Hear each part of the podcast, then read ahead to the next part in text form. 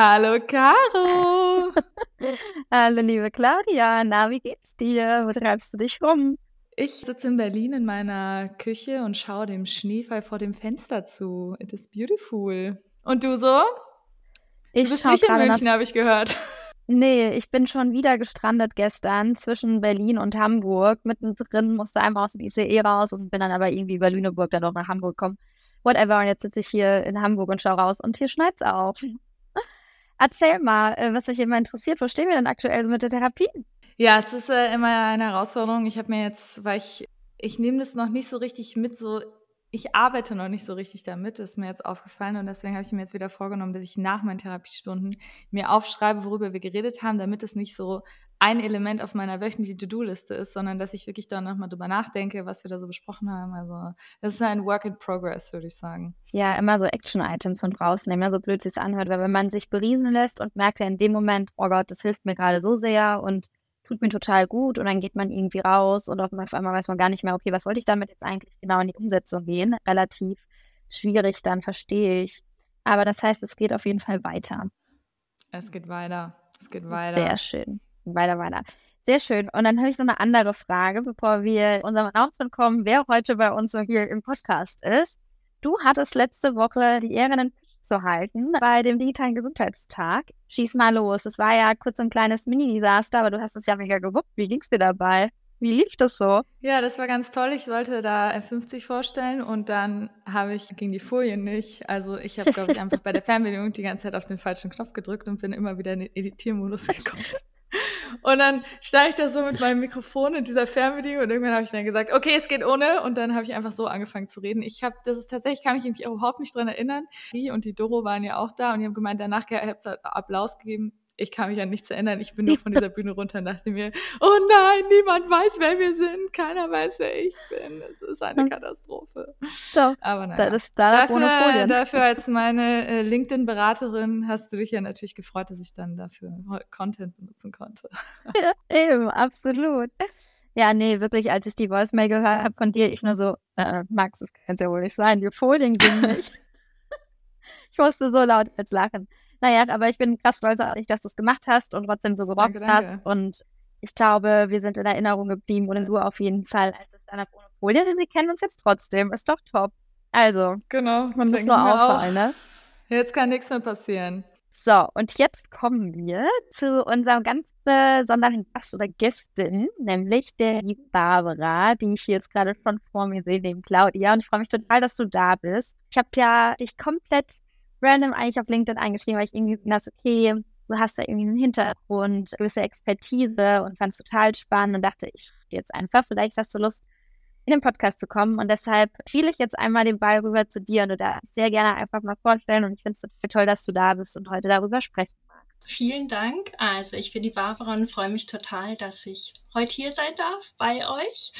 Ganz, ganz lieben Dank an euch beide und ja, zu mir, zu meiner Person. Also ich bin systemischer Coach und als Coach und eben auch ehemals Betroffene von Bulimie begleite ich heute Frauen auf ihrem Weg der Heilung aus der Essstörung. Und für mich ist es immer wieder eine riesengroße Freude, einfach zu sehen, wie jeder Einzelne den Kreislauf der Sucht durchbricht und mehr und mehr ja, ihr Leben mit Freude, Leichtigkeit, Genuss lebt, weil ich halt sage, ja, es ist möglich, die Essstörung zu 100 Prozent hinter sich zu lassen, ohne Suchtverlagerung. Und das ist eben auch meine, meine Message an alle Betroffenen und eben auch die Angehörigen. Es ist möglich und vor allem ist es nie zu spät. Holt euch Hilfe und Unterstützung. Es lohnt sich und deswegen finde ich die ja, Verbindung jetzt mit euch beiden einfach super im Rahmen da auch von eurem Programm. Sehr klasse. Ja, danke. Ja, das hast du ja, finde ich, schon mit einem vollen, schönen Thema angefangen, sozusagen, dass jeder das da rausschaffen kann. Mich würde jetzt aber mal interessieren, wie bist du denn da überhaupt reingekommen? Also du hast gerade schon gesagt, du hast eine Bulimie gehabt und magst du mal sagen, in welchem Alter hat das bei dir angefangen? Wie hat sich das so entwickelt? Uns mal so ein kurzes Update dazu geben. Also bei mir war es im Alter von zwölf Jahren mit einer, würde ich mal sagen, stinknormalen Diät. Es ging dann aber recht schnell über in die Bulimie. Bulimie heißt ja Essbrechsucht, sprich ich habe gegessen und dann eben danach das Erbrechen künstlich wieder herbeigeführt. Ich habe mir damals im Garten meiner Eltern ein Kotzklo eingerichtet. Mit zwölf. So konnte ich dann eben wirklich sie in Anführungsstrichen beruhigen, dass ich wieder vor ihnen esse, nachdem halt das mit der Diät dann einfach Thema geworden ist. Und zugleich konnte ich das aber für mich aufrechterhalten, weil ich ja wusste, ich esse zwar vor ihnen, aber behalten tue ich es nicht und habe dann eben wirklich unter dem Vorwand, ich gehe jetzt raus, kümmere mich um die Hasen, bin ich dann eben immer nach draußen in die Gartenhütte und habe da das Essen wieder erbrochen. Ja, das, das war heißt, so mein wow. Weg. Das heißt, du hast mit zwölf schon so eine Art Doppelleben angefangen. Genau.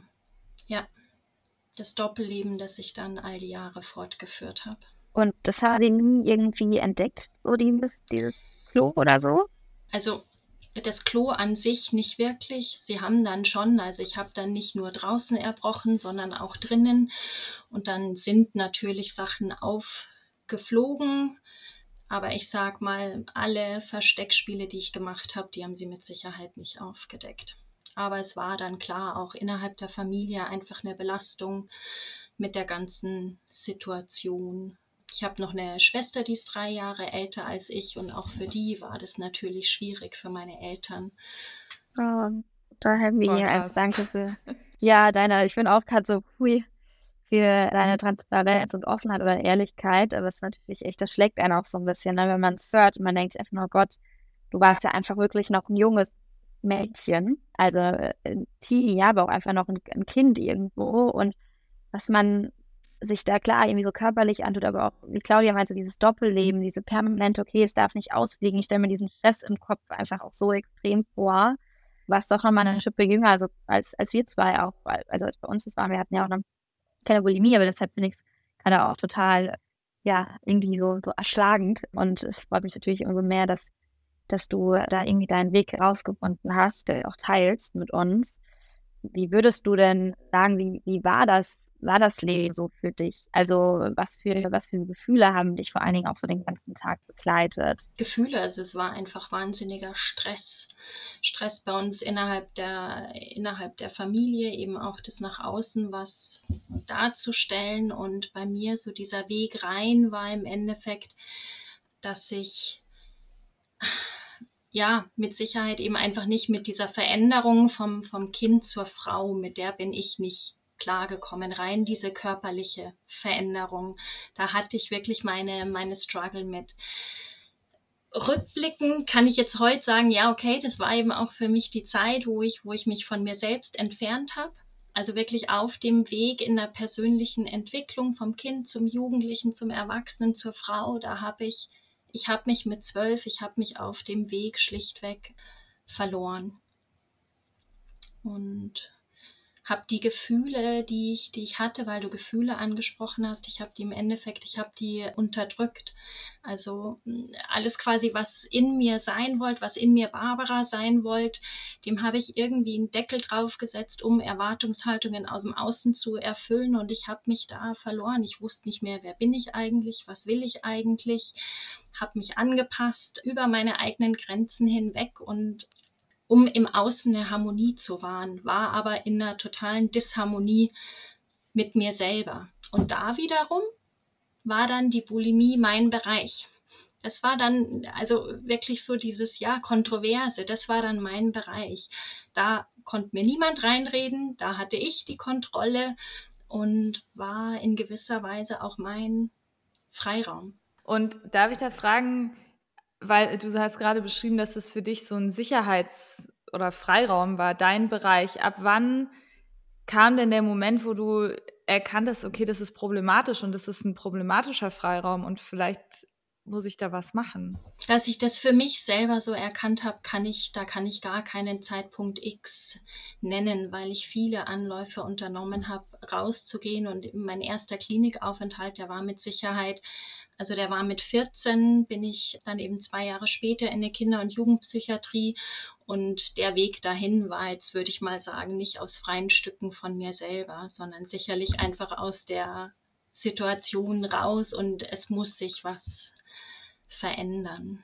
Und auch die Reflexion mit, dass es für mich ein Freiraum ist, habe ich erst quasi auf dem Heilungsweg für mich so, haben sich da die Puzzlestücke zusammengesetzt, dass ich das wirklich auch erkannt habe. Also auch, dass ich im Erwachsenenalter, dass es in der Jugend war, da ziehe ich mich zurück in dem Bereich und dass es im Erwachsenenalter war der Freiraum für mich, dass ich mir als Mutter keine Zeit für mich genommen habe, immer geschaut habe, dass alles funktioniert und läuft und meine Pause war dann halt fressen und kotzen. Das war dann mein Freiraum. Statt rauszugehen, mich mit wem zu treffen oder einfach mal ein Wochenende wegzufahren, solche Dinge. Boah, ja, aber wenn man sich das auch so lange dann so antrainiert, da kann man ja dann wahrscheinlich auch gar nicht mehr sehen, was, was würde es denn stattdessen geben. Das ist ja, also. So ein Loch ja dann auch, ne? Da haben wir auch schon öfter drüber gesprochen. Das ist dann so dein, ja, dein Zentrum irgendwo, ne? Und wenn das nicht mehr, das, das hält ja auch so das ganze, das ganze Konstrukt irgendwie so am Leben ne? und dich und deine komplette Identität. Und wenn das irgendwie weg ist, dann fragt man sich ja nicht mal, wer bin ich denn jetzt eigentlich ohne diese Bulimie, ohne das Ganze, ne? Also, mhm. wow. Was würdest du also, sagen? Nee, ich wollte auch sagen, dass es mit der Essstörung halt was ist, finde ich, ja, dass das so ein Gefühl ist, ich halte da was fest und wenn ich die loslasse, dann sind die Hände frei und mit was fülle ich es denn dann? Also wenn es einfach über die Jahre hinweg so automatisiert ist, dann ist erstmal die Frage, mit was fülle ich es? Und das stelle ich halt auch fest bei vielen Betroffenen, dass die das gern vorher wissen wollen würden, bevor ich quasi die Essstörung loslasse. Was habe ich dann in der Hand? Und aus eigener Erfahrung habe ich für mich halt erlebt, habe ich das auf dem Weg entdeckt. Total. Aber die Angst, das kennen wir alle, wenn man was loslässt, ob das Job, eine Beziehung, was auch immer ist, hat erstmal so Angst vor dieser Unsicherheit, vor dieser Leere dass es, dass man sich einsam fühlt, dass man sich ja total lost fühlt. Und ich glaube, da haben wir auch gerade, Claudia, viel drüber gesprochen, dass wir, dass wir halt eigentlich allen zeigen müssen, da gibt es was, was dann kommt und das ist viel besser und gesünder für dich. Ne? Aber genau das, was du auch sagst, Barbara, das weiß man halt vorher nicht. Und davor hat man natürlich extrem Angst. Claudia, wolltest du noch was sagen dazu, oder? Du hast gerade ganz fleißig genickt. Ich glaube, das war jetzt bei dir auf Anklang dem, mit dem Loch ge Ja, total. Oder? Also ja, weil natürlich, das gibt ja so eine Sicherheit. Du hast dieses, du hast diesen Modus, in dem läufst du und der ist halt das, wo du denkst, daran muss ich mich jetzt festhalten. Und das ist ja, wenn du diese ganzen Glaubenssätze, die du da entwickelt hast, dann loslässt, ja, was kommt denn danach? Also, das kann ich, kann ich total verstehen, weil dann musst du dich ja mit anderen Themen auseinandersetzen. Also, bei mir war das ja dieses, okay, wenn ich jetzt, wenn ich jetzt schlanker wäre, dann bin ich liebenswert oder so. Ja, was ist, wenn ich das dann loslasse? Dann muss ich mich damit auseinandersetzen, dass ich da gar nicht dran arbeiten kann. Was soll, also, das sind ja ganz krasse Themen. Aber zurück zu dir. Du warst dann in der Klinik und weil du auch vorhin kurz gesagt hast, du warst mehrmals in der Klinik. Kannst du noch mal so ein bisschen so diese Geschichte beschreiben? Wie lief das denn dann weiter? Weil du hattest ja die Essstörung bis vor ein paar Jahren noch. Also das war eine ganz, ganz lange Krankheitsgeschichte. Genau, also ich bin mit, mit 14 bin ich eben in eine Kinder- und Jugendpsychiatrie und danach hat im Endeffekt, so wie ich es ja mal, mal nennen, meine Therapielaufbahn begonnen mit diversen Einzeltherapien, Gruppentherapien und dann später, ich glaube 2018 war das eben nochmals mit einem Klinikaufenthalt. Und es gab in der Zeit, gab es halt immer wieder Phasen, wo es mal besser, mal schlechter war. Aber ja, wie ihr zu Eingang schon gesagt habt, habe ich eben die ganzen Jahre einfach dann, dann Doppelleben geführt und kann es eben wirklich da auch so sagen, außen hui, innen pfui. Also im Außen habe ich versucht, so die perfekte Barbara darzustellen. Und wenn ihr, ja, wer das Lied kennt, die eine, die immer lacht. So habe ich mich oft gefühlt.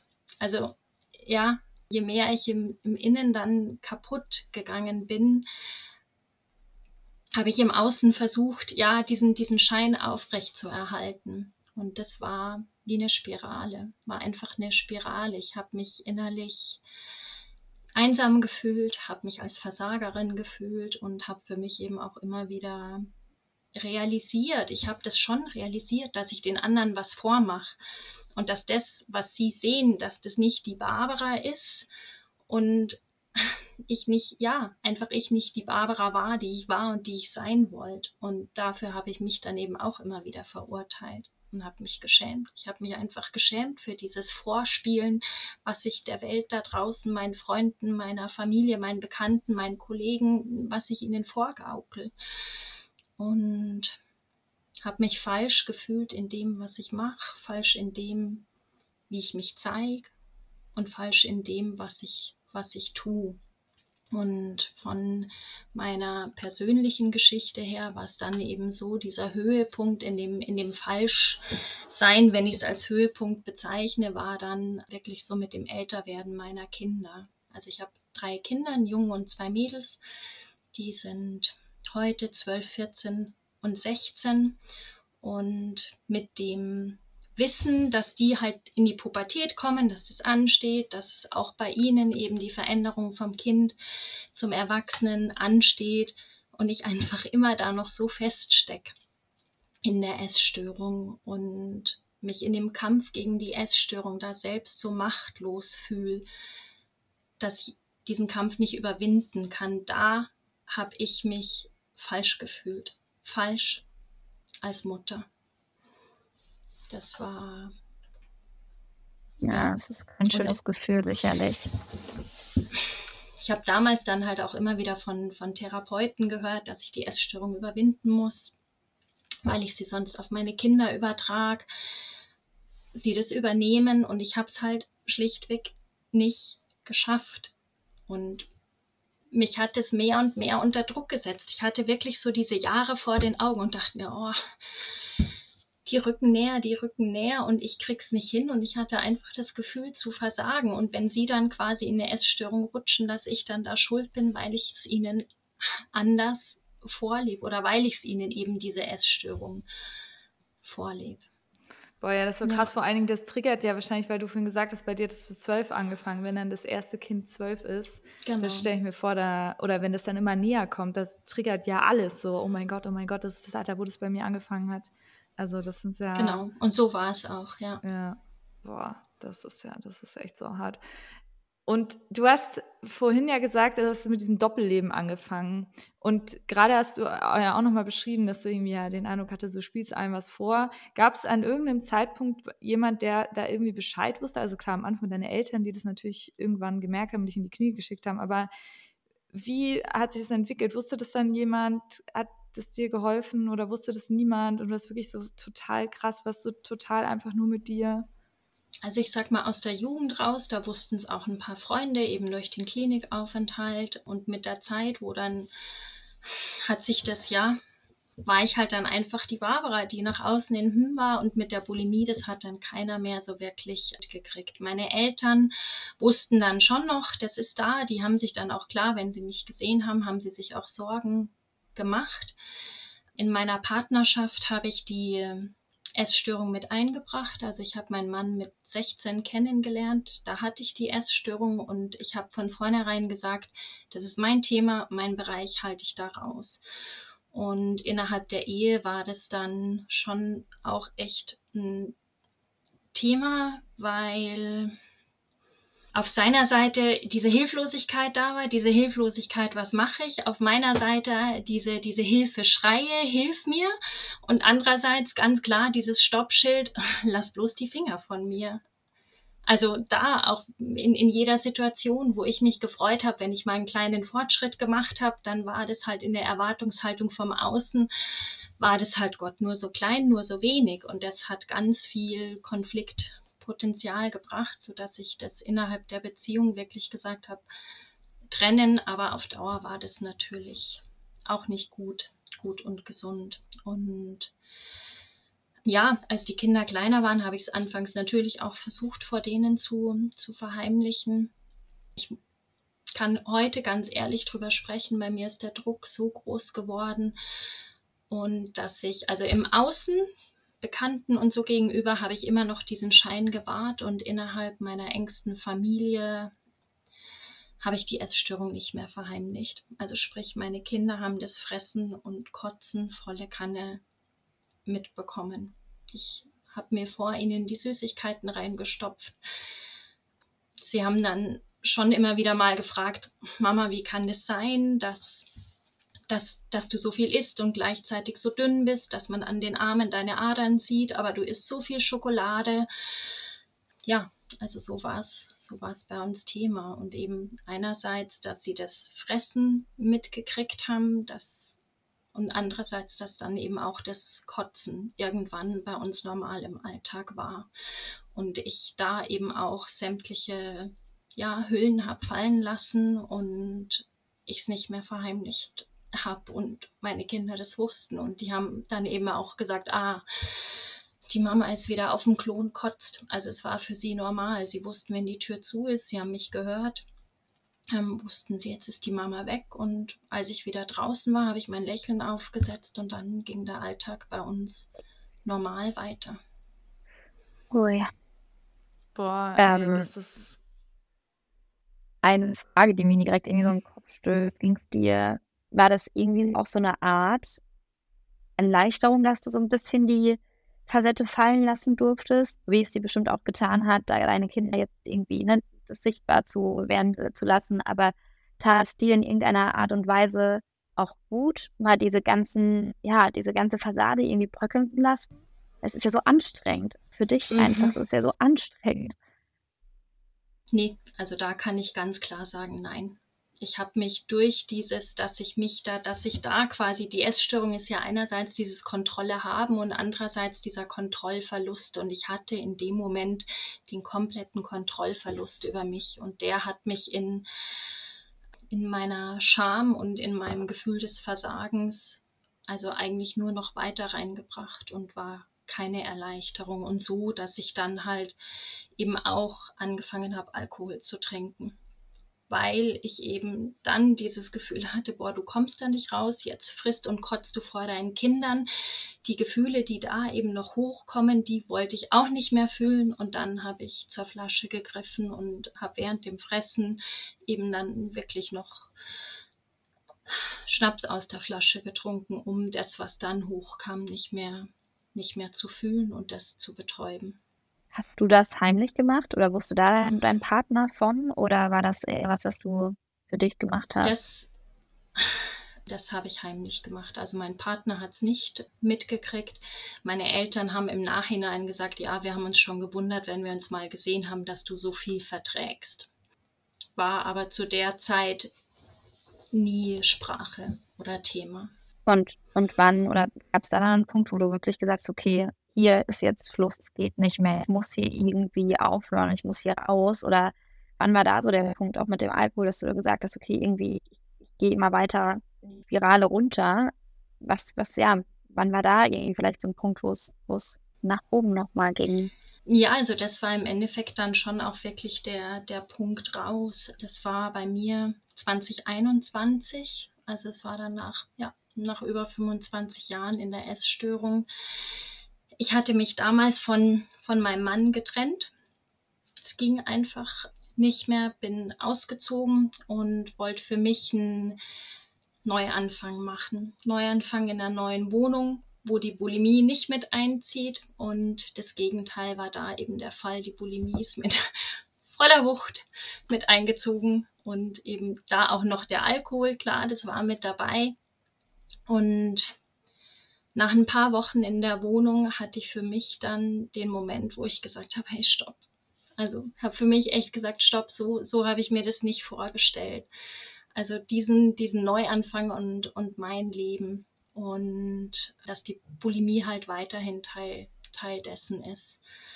Und ja, dann gab es in all der Verzweiflung, die ich da für mich gespürt und erlebt habe, gab es halt noch so eine kleine, zarte, leise Stimme, die gesagt hat, versuch's nochmal, versuch's nochmal. Und das war dann wirklich der Beginn der Heilung mit dem Weg aus der Essstörung und wo ich dann Schritt für Schritt zurück zu mir gefunden habe. Und Kannst du sagen, was da, oder jetzt so im Nachhinein, was da den Schalter umgelegt hat? Weil du hast ja gesagt, du hast es so oft probiert und ich meine, diese ganze Geschichte, die du gerade erzählt hast, ist mir total sprachlos. Aber kannst du im Nachhinein sagen, was sich dann da verändert hat, dass es dann auf einmal, dass es dann nochmal probiert hast und dass es dann geschafft hast?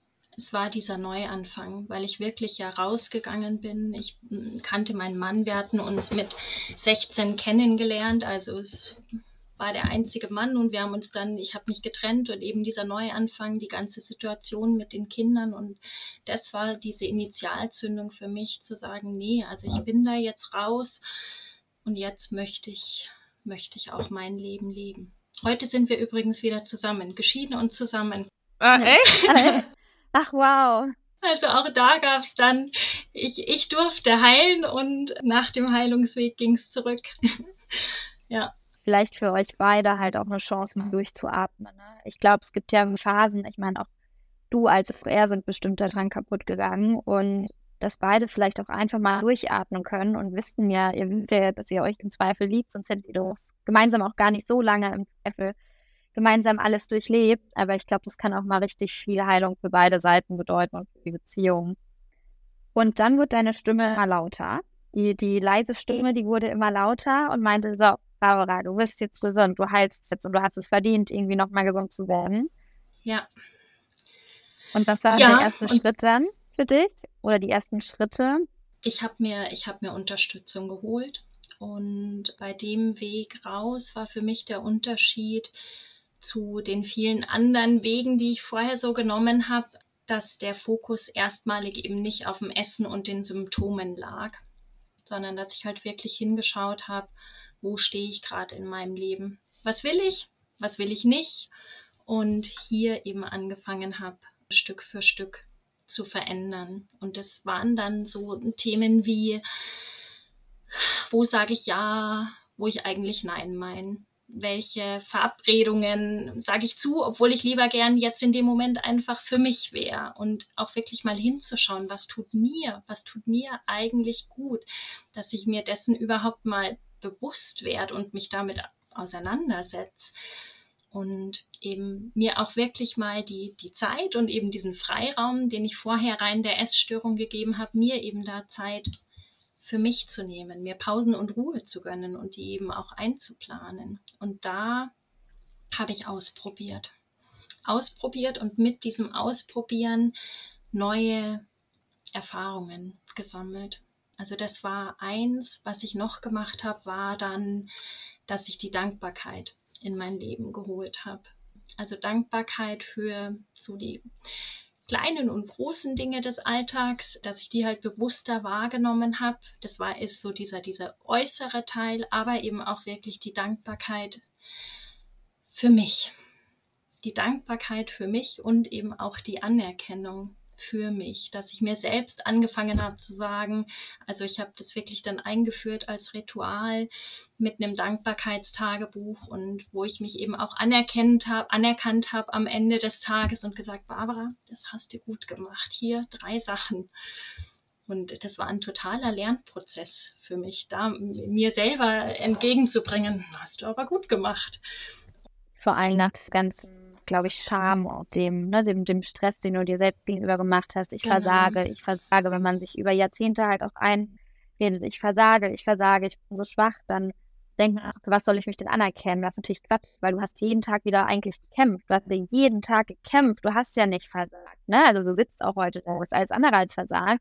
Aber dieses schreckliche Gefühl, was man eben da bekommt, das ist ja dieses, ich kann mich nicht anerkennen oder kann meine Taten nicht anerkennen oder für gut heißen. Deshalb ist das, glaube ich, ein ja, sehr wichtiger Schlüssel.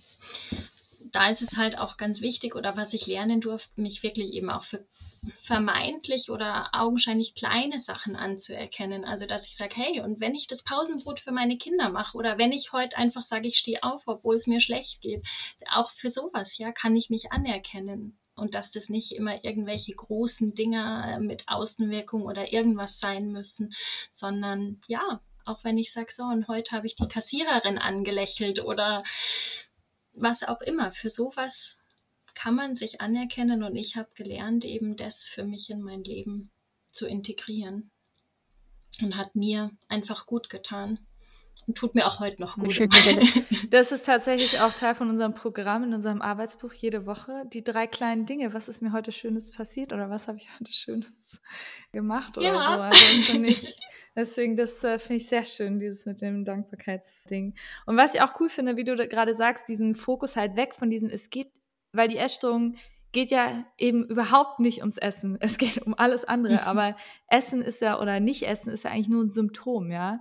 Und eigentlich, wo was es auslöst, steht ja eigentlich viel darunter. Deswegen ist es, finde ich, voll schön, dass du das nochmal so erzählt hast, da wo du halt dann, dass du das erstmal ignoriert hast und dich mit anderen Sachen beschäftigt hast. Und ja, was ich da halt schon auch sagen kann, ist im Endeffekt vorher war halt auch viel mit im Endeffekt dieses, war, war mein Fokus, wo ich dachte, so, ich, ich muss jetzt heilen und bring die Essanfälle weg, schau, dass du in Verbindung mit deinem Körper kommst, du musst dich jetzt wohlfühlen und du musst jetzt eine Pizza essen, du musst einen Topf Pasta essen und es muss sich alles gut und toll für dich anfühlen. Und da war so viel Kampf und Widerstand. Und eben auf meinem finalen Heilungsweg habe ich eben die Energien aus diesem Kampf rausgezogen, habe gesagt, nee, hier kämpfe ich jetzt nicht. Das darf erstmal laufen und bleiben, wie es so ist. Und ich schaue jetzt im, im Hier und Jetzt, wo will ich was verändern. Und eben da, auch weil ich ja nicht mehr die, die Barbara war von vor 25 Jahren mit, mit 12, die die Essstörung angefangen hat, sondern ja, war einfach 25 Jahre älter, eine Frau im Leben mit Kindern und deswegen habe ich eben, ja, war das auch die Veränderung, mich nicht mehr um dieses Warum der Essstörung zu kreisen, sondern im Moment sein und da gucken, wo stehe ich, was will ich und wo soll es eigentlich hingehen, meine Reise, mein Weg. Wie lange hast du denn dann mit diesem Coach oder dieser Coachin gearbeitet? Also wie lange hat so dein Weg gedauert, bis du gesagt hast, wow, jetzt fühle ich mich, als könnte ich einigermaßen auf eigenen Beinen stehen? Das ging bei mir recht flott, würde ich sagen, für den, für den langen Weg vorher. Also die Begleitung war ein halbes Jahr und ich war nach vier, gut vier Monaten, habe ich mich schon recht safe gefühlt. Und wie kann ich mir das vorstellen? Trifft man sich dann da ständig oder telefoniert man oder macht man Sachen zusammen? Also ich kann das fällt mir schwer, da so genau damit was anfangen zu können. Also es ist online via Zoom gewesen. Ah, okay. Mhm. Genau. Und ich habe für mich aber dann, ich habe halt für mich sehr viel gearbeitet. Also ich habe mir dann wirklich meine Energien genutzt und habe gesagt, so, ich setze mir jetzt wöchentlich Ziele und wirklich habe mir so Wochenziele gesetzt und ich weiß noch zu der Zeit, als ich dann halt auch die Gewichtszunahme hatte und ich wusste, okay, ich passe nicht mehr in die Hosen rein oder manche werden eng werden. Da hatte ich mir einmal ein Ziel gesetzt und habe gesagt, innerhalb der nächsten vier Wochen möchte ich meinen Kleiderschrank aussortieren. Und ich weiß, an dem Tag, wo ich mir das Ziel gesetzt habe, wusste ich, wenn mir heute jemand sagt, du musst jetzt, Barbara, dann würdest du es nicht schaffen. Und ich habe für mich einfach dann selber gesagt, vier Wochen gebe ich mir und in den vier Wochen gucke ich immer wieder hin und schaue und der Tag X wird kommen, wo ich mich mental und in der Stimmung fühle, dass ich sage, und jetzt packe ich die Sachen weg und entsorge sie halt wirklich auch ganz. Und das waren halt Aspekte auf dem auf dem Weg, so wie, wie ich da für mich dann eben auch gearbeitet habe. Und was ich zum Beispiel auch gemacht habe, ist, dass ich einfach wirklich die Verbindung zu mir und meinem Körper wieder aufgebaut habe. Also die war ja völlig weg, völlig verloren. Ich habe ja meinen Körper abgelehnt und eben dann auch an den Stellen, die ich so abgelehnt habe, wirklich auch meinen Körper wieder zu berühren und in die Verbindung zu gehen und zu sagen, so, ich fasse mir jetzt dahin. Und auch wenn dann quasi das boah, wird weicher oder diese Abneigung da war, zu sagen, nee, ist jetzt auch, es ist jetzt unangenehm, aber du gehst dem nicht aus dem Weg, setz dich damit auseinander. Und das waren wirklich viele Aspekte, die ich da mit eingebracht habe und wo ich mich ja recht intensiv und doch irgendwie im Alltag integriert mit mir selber beschäftigt habe. Und hast du da, also erstmal voll, voll mutig, voll, voll cool. Und hast du dann da auch dein Umfeld wieder eingebunden oder hast du das nur mit dieser Coach, Coachin gemacht? Das, das habe ich für mich gemacht. Okay. Also da war ich wirklich für mich. Ich hatte sogar beim, beim Start überlegt, sage ich es jetzt? Meiner Familie, meinen Eltern auch. Ich habe es ihnen dann gesagt, aber es war wirklich so ein, so ein innerer Kampf, den ich für mich hatte, weil ich glaube, alle Betroffenen, die das jetzt hören, können das nachvollziehen. Man sagt es nach außen und dann ist so die Erwartungshaltung da, so und jetzt diesmal wird sie aber wirklich gesund. Das kann Ansporn sein, kann aber auch Druck sein, weil im Endeffekt das Außen ja immer was anderes sieht, als in einem selber vorgeht. Und ich wusste, okay, wenn meine Eltern sehen, die Barbara nimmt ein paar Kilo zu, dann sagen die, Mai, jetzt geht's ihr wieder gut gut. Und innerlich völlig desaströs oder ganz anderes Gefühl, weil quasi die ganze innere Gefühlswelt da noch hinterherkommen darf mit dieser Gewichtszunahme. Und deswegen habe ich da wirklich, ich habe es gesagt, ich mache das und habe aber auch da gesagt, lasst mich meinen Weg, lasst mich meinen Weg gehen. No comments am besten. Ne? Da haben wir auch schon oft drüber gesprochen, so dieses Kommentieren, oh, du siehst ja so gesund ja. aus. Und der erste Gang ist so, oh mein Gott, bin ich jetzt, bin ich jetzt dick, habe ich jetzt irgendwie so sehr zugenommen und äh, da muss ich jetzt ja gleich wieder in den ungesunden Kreislauf rein. Ne? Also ich glaube, das ist ja. so das Wichtige, was du dann auch ja kommunizierst, dass du bitte kommentiert oder lasst damit in Ruhe, weil ihr hemmt im Zweifel sonst den Prozess irgendwie oder führt mich sogar zurück. Super spannend. Aber gleichzeitig hast du dir, also du hast ja mit jemandem das zusammen gemacht. Du bist es ja nicht alleine diesen Weg dann gegangen, indem du dir halt die Hilfe von dieser Person gesucht hast.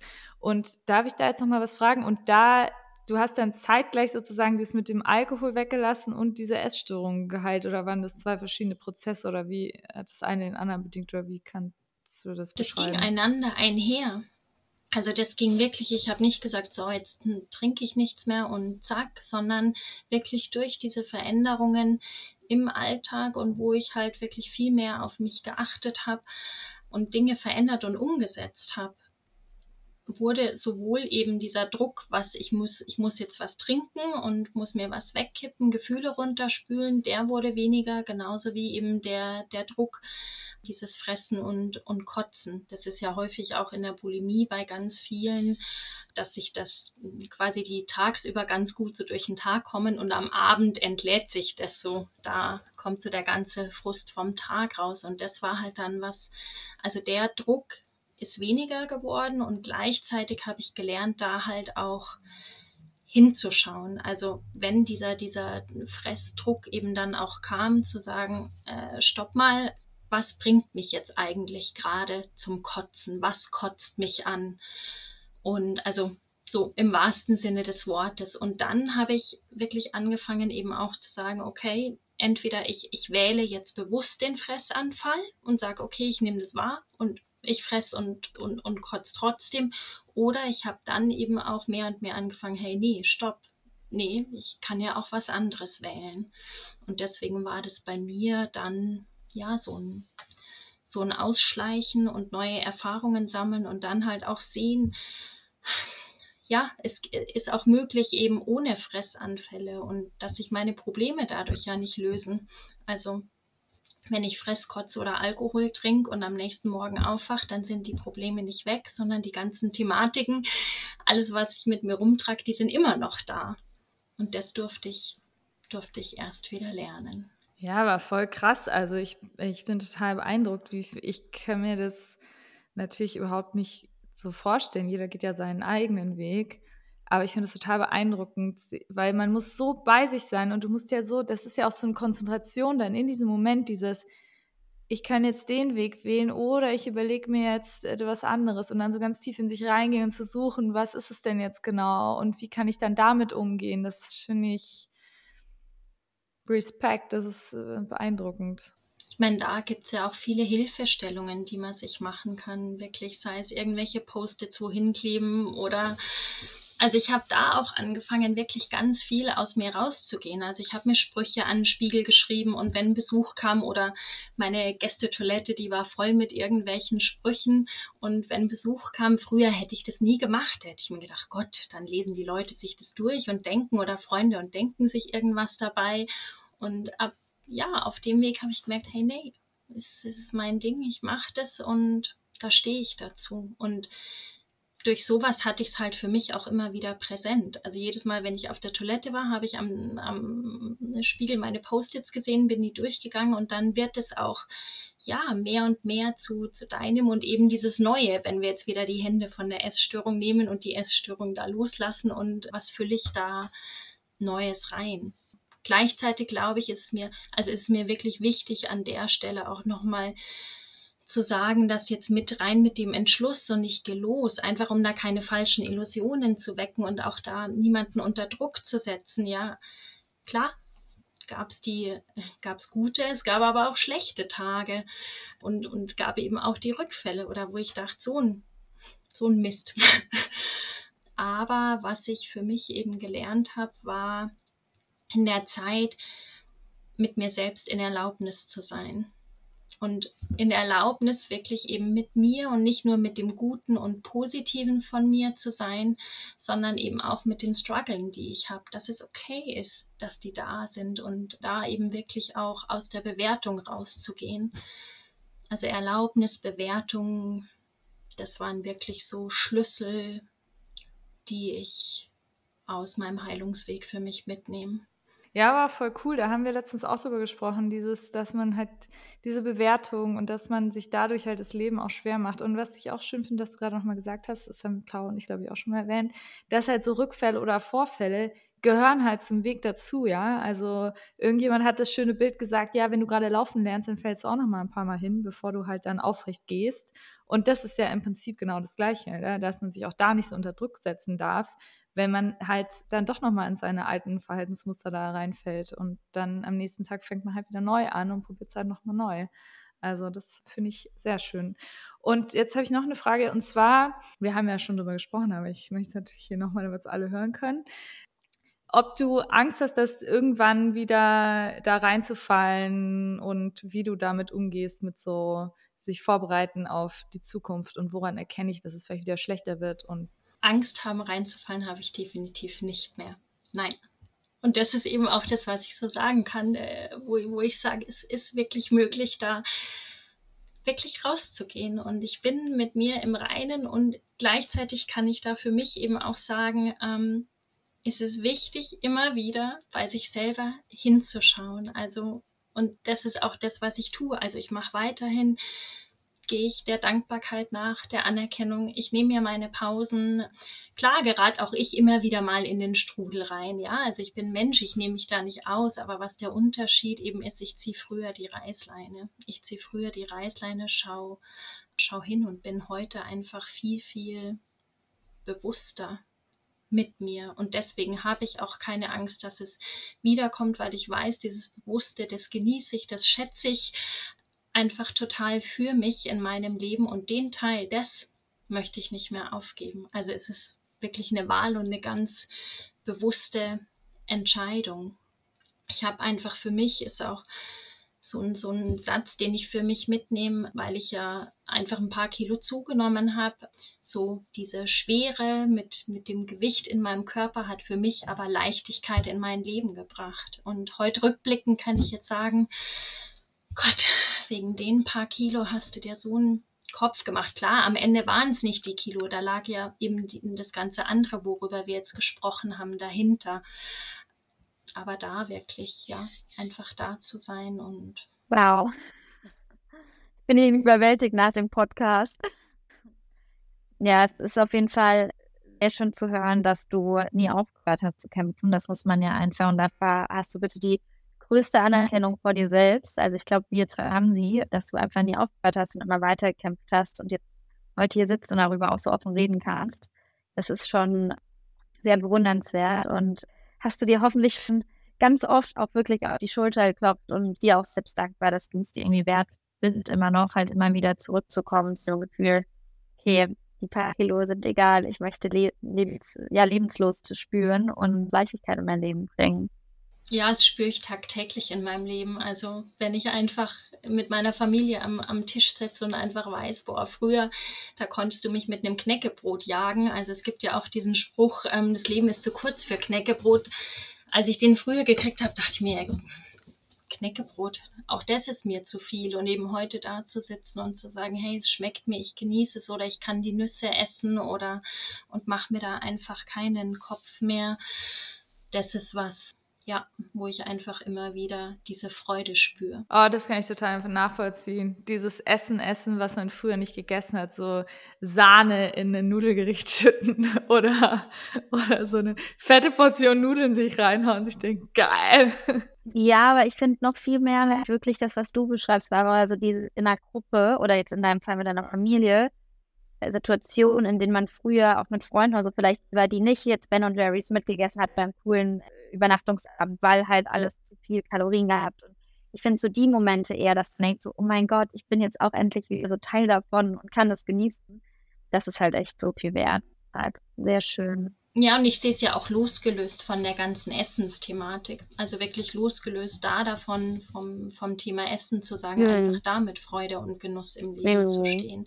Also ja. das finde ich ist fast, fast noch der größere Mehrwert. Und ja, deswegen ist es da, glaube ich, auch, was ich vielleicht da abschließend wirklich noch den Frauen oder ja Betroffenen gern mitgeben wird, die sich da auf den Weg machen, wirklich eben auch loszulassen von zu hohen Erwartungen oder Ansprüchen an sich selbst, loslassen von dem Perfektionismus und eben liebevoll zu sich selbst zu sein, das lernen zu dürfen und eben auch liebevoll, wenn es mal nicht so läuft und dann für sich selber da zu sein, dass das jeder lernen kann und darf und Veränderung braucht Veränderung und die Veränderung ist ist möglich. Oh, das waren doch sehr schöne abschließende Worte. Liebe Barbara, das war mich jetzt total mitgenommen. Ich konnte gar nicht so viel fragen, weil ich so, so saß. Ich und oh mein Gott, oh mein Gott, oh mein Gott. Aber ich finde es total super cool, dass du in diesen Podcast gekommen bist, weil ich glaube, das kann auch vielen anderen zeigen. Selbst wenn du 25 Jahre da drin bist, du kannst es trotzdem schaffen, da rauszugehen. Es braucht nur ein den einen Schalter, der sich irgendwie umlegt und dann sagst du, ich probiere es jetzt nochmal und dann klappt's. Vielen Dank, vielen Dank für deine Ehrlichkeit. Ich fand es total toll. Und wenn ihr auch in den Podcast kommen wollt, dann schreibt uns eine Nachricht an podcast.f-50.app und wir freuen uns dann von euch zu hören. Caro, möchtest du noch irgendwas sagen? Noch irgendwelche abschließenden Worte? Ich bin einfach nur super dankbar, dass du wirklich da warst und dich so geöffnet hast. Und ich glaube auch in dem Moment, wo wir drüber sprechen und ehrlich uns da auch verletzlich zeigen, können wir anderen auch irgendwie helfen. Und du gehst da auf jeden Fall als tolles Vorbild voran. Und äh, ja, dafür kann ich dir einfach nur danken. Und dir das Allerbeste natürlich euch. zu wünschen für deinen weiteren Weg. Gleichfalls. Vielen lieben Dank euch. Claudi, wir müssen jetzt erstmal eine Runde durchatmen. Ja, erstmal, erstmal. Wir hören uns nächste Woche, Claudi. Barbara, alles Gute. Wir bleiben hoffentlich auch in Kontakt. Und ich wünsche euch noch einen wunderschönen Rest mit alle beide. Ja, Bussi, Bussi. Ciao. Macht's gut.